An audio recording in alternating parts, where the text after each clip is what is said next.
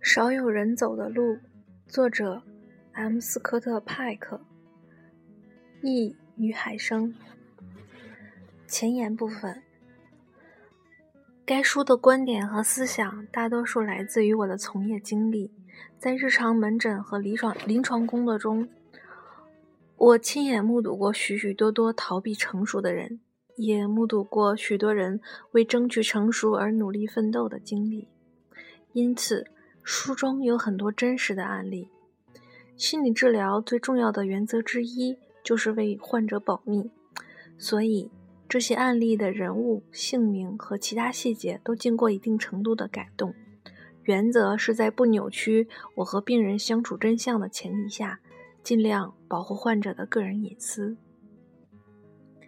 但是，本书对患者病情的描述大都十分简略，掩盖了部分真相。想必在所难免。事实上，心理治疗是一个复杂的过程，极少能够立竿见影、一蹴而就。而我也不得不集中笔墨描述若干重点部分，这可能会给读者一种印象，即我对治疗过程的叙述不仅戏剧化，而且简洁。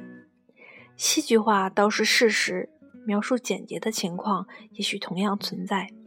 不过，我还是想补充一句。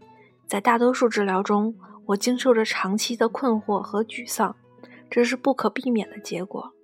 只是出于可读性的考虑，各种详情和感受几乎被我通通忽略了。提及上帝，本书一概使用了传统的男性形象，我也要为此表示歉意。不过这么做只是为叙述的方便，而非我有任何根深蒂固的性别歧视。身为心理医生，我认为从一开始就应该交代本书的两大基本前提。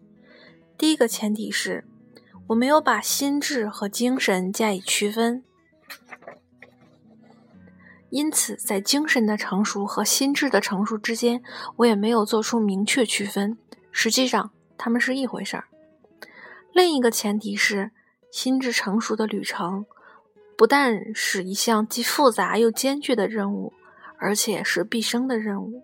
心理治疗可以给心智成熟提供绝好的帮助，但它永远不是速成的简单的治疗过程。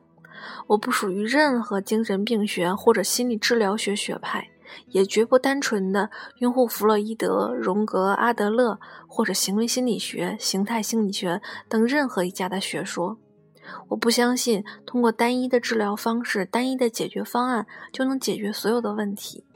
当然，单一的心理治疗形式或许有帮助，因此我们不应予以轻视。不过，他们提供的帮助显然不仅肤浅，而且乏力。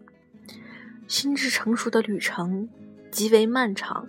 对于我的那些忠实的患者，他们伴随我走过这段旅程最重要的部分。我要向他们表示感谢，他们的旅程也是我的旅程，而本书中的大部分内容其实是我们共同经历和学习的一切。